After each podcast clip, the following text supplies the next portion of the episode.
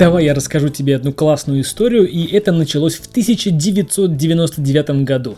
Я тогда начал испытывать чувства до тех пор мне незнакомые, и чувства эти были к мужчине, а точнее к его творчеству. Была ли это в любовь, интерес, увлеченность, не знаю тогда, но тогда впервые я посмотрел «Карты, деньги, два ствола» от режиссера Гая Ричи. И это навсегда изменило мой взгляд на то, каким должен быть криминальный комедийный боевик. Потом был Большой Куш, известный как «Спиздили».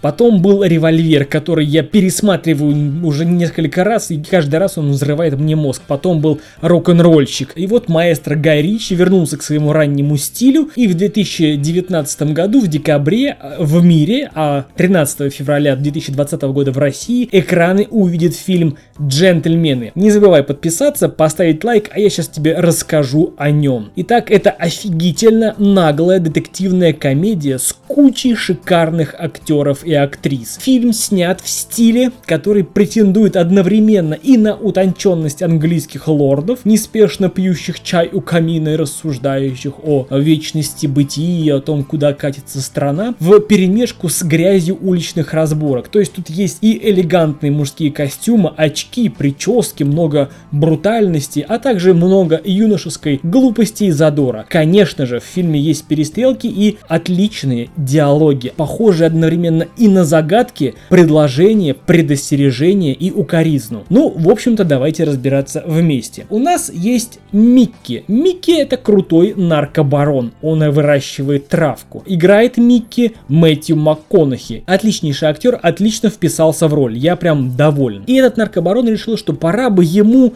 уйти в отставку, так сказать, сменить профиль легализоваться, и он решил продать свой бизнес и свою уникальную идею. Идея заключается в том, что он, как талантливый выпускник Оксфорда, заключает сделки с лордами Англии. Проблема в том, что лорды имеют титулы, честь, поместья, земли, дома, но не имеют денег. Так вот, Микки использует их земли и платит им за это. И Микки решает продать свою уникальную технологию по выращиванию травки неким покупателям из США, представителям американских миллиардеров миллиардеров из США выступил Джереми Стронг. А так как новости разносятся очень быстро, большинству местных м- джентльменов, которые до сих пор а, стояли и зорко озирались, вдруг они решили, что тут запахло старый добрый, а, ну что король ослаб, что он устал, что лев уже не может держать прайд, и что вот оно настало время подхватить уже выпадающие бразды правления из рук ослабевшего наркобарона, и можно раздербанить империю наркобарона, ну или хотя бы слегка его пошантажировать. Тут нельзя не сказать о Чарли Хеннаме, который играет Рэя. Рэй – правая рука наркобарона Микки. Так вот, к этому самому Рэю приходит журналист, который раскопал очень много грязи на босса Рэя, на Микки. И Хью Грант, который исполняет роль этого репортера, приходит к Рэю и начинает его шантажировать. Что же будет с Микки и самим Рэем, если э, раскопанные Хью Грантом сведения окажутся в полиции? Плюс Гай Ричи не был бы Гаем Ричем, если бы э, в нем было так мало персонажей. У Микки есть жена, очаровательная Роза Линд, которую играет не менее очаровательная очаровательная и выражительная Мишель Доккери.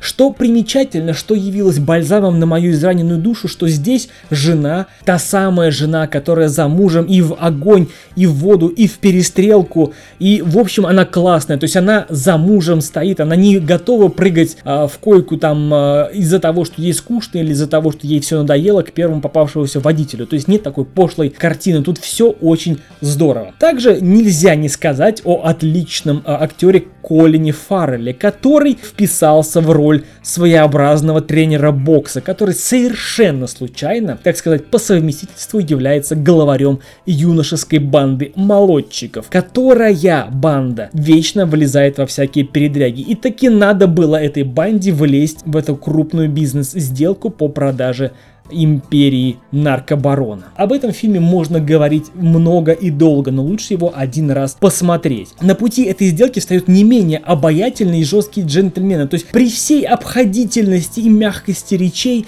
при всех этих мягких дружелюбных рукопожатиях в шелковых перчатках ты понимаешь, что как только ты моргнешь, эти самые шелковые перчатки сомкнутся у тебя на горле. Конечно же не обошлось без страшной русской мафии. При просмотре этого фильма в самом начале ты находишься в состоянии, которое можно описать словами «какого фига тут происходит?» И ты при этом не чувствуешь себя обманутым. Ты сидишь как в школе, знаешь, и ты сидишь и ждешь, когда же тебе расскажут хорошую историю, но ты понимаешь, что ты поймешь эту историю целиком, только когда ты узнаешь все составные части этой истории. И тебе эту историю расскажут обязательно. Все головоломки, все элементы сойдутся воедино. От действий, похожих на махание битой и ломание конечностей, до действий, похожих на э, дуновение ветра или легкого толчка пальцем, достаточного для того, чтобы упала первая доминошка. А уже потом нужно просто наблюдать за процессом. Однако, хочу сразу сказать, что фильм вас обманет. Кем бы вы ни были, на каком-либо моменте он вас обманет и вам это понравится. В этом фильме меня разочаровывает только одно, что это по своей